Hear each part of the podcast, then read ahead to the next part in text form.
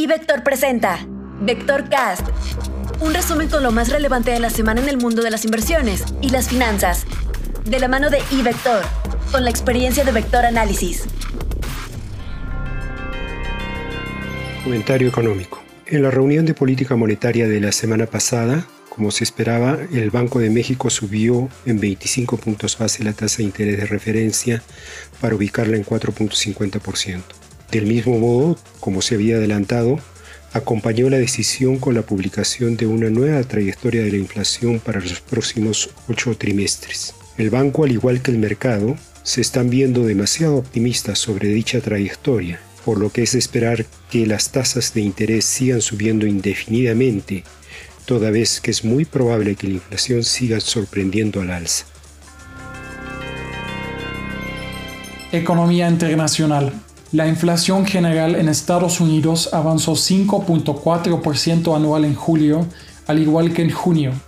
Sin embargo, la inflación subyacente solo avanzó 0.3% mensual, lo que fue interpretado por los mercados como una señal a favor de la hipótesis de inflación transitoria del FED. Aún así, los índices del precio al productor en Estados Unidos y también en China siguieron avanzando, y por esta razón es poco probable que la inflación se desacelere mucho durante los próximos meses. Mientras tanto, el Senado estadounidense aprobó un paquete de 550 mil millones de dólares para renovar la infraestructura física del país. Este lunes se darán a conocer las cifras de inversión fija, producción industrial y ventas minoristas de julio en China. Esto es importante porque la economía china se encuentra en un proceso de desaceleración a consecuencia de la propagación del COVID en Asia. Finalmente, el miércoles los mercados analizarán las minutas de la última reunión del FED. Por lo que se refiere a la economía mexicana, esta semana únicamente se publica la encuesta de mercado de Citibanamex correspondiente a la primera quincena de agosto. Esperamos una corrección al alza en las estimaciones de inflación subyacente para el cierre de este año, una vez conocida la trayectoria esperada por el Banco Central.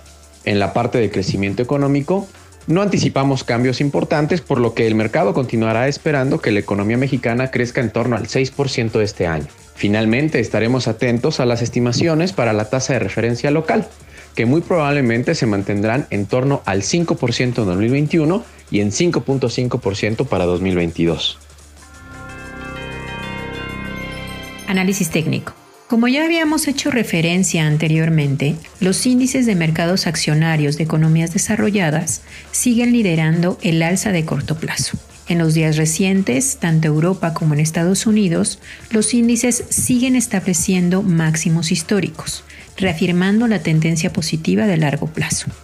También mencionamos que si bien la tendencia era positiva, el ritmo de avance era mucho menor que lo que se observó en el primer semestre. Una explicación a esto puede ser la baja operación que se ha registrado en meses recientes y sobre todo en lo que va de agosto. De acuerdo con los datos, tanto en los índices de Europa como en Estados Unidos, ha habido una reducción de alrededor de 25% de la operación durante lo que va de agosto. Si bien el mes suele ser de baja operación debido al cierre de verano, en este año la reducción ha sido mucho más importante que en años anteriores. El volumen no ha sido determinante para la tendencia, pero sí lo es para la fuerza con la que se da y sobre todo para sostenerla. Mientras no haya una mejoría en el volumen, hay riesgos de tomas de utilidad o de que el ritmo de avance no se acelere, como se venía previendo en semanas previas. Comentario de renta variable. La semana pasada el principal indicador de la Bolsa Mexicana de Valores logró reportar ganancias semanales pese a los datos de inflación que superaron las expectativas y el incremento de 25 puntos base que realizó el Banco de México. Esta semana los inversionistas de igual manera estarán atentos a los eventos internacionales, concentrándose todavía en los reportes corporativos del segundo trimestre que quedan en Estados Unidos. En sí, al 13 de agosto, un total de 457 emisoras que integran la muestra del índice Standard Poor's 500 y representan el 92% del total de las empresas habían reportado ya resultados corporativos del segundo trimestre.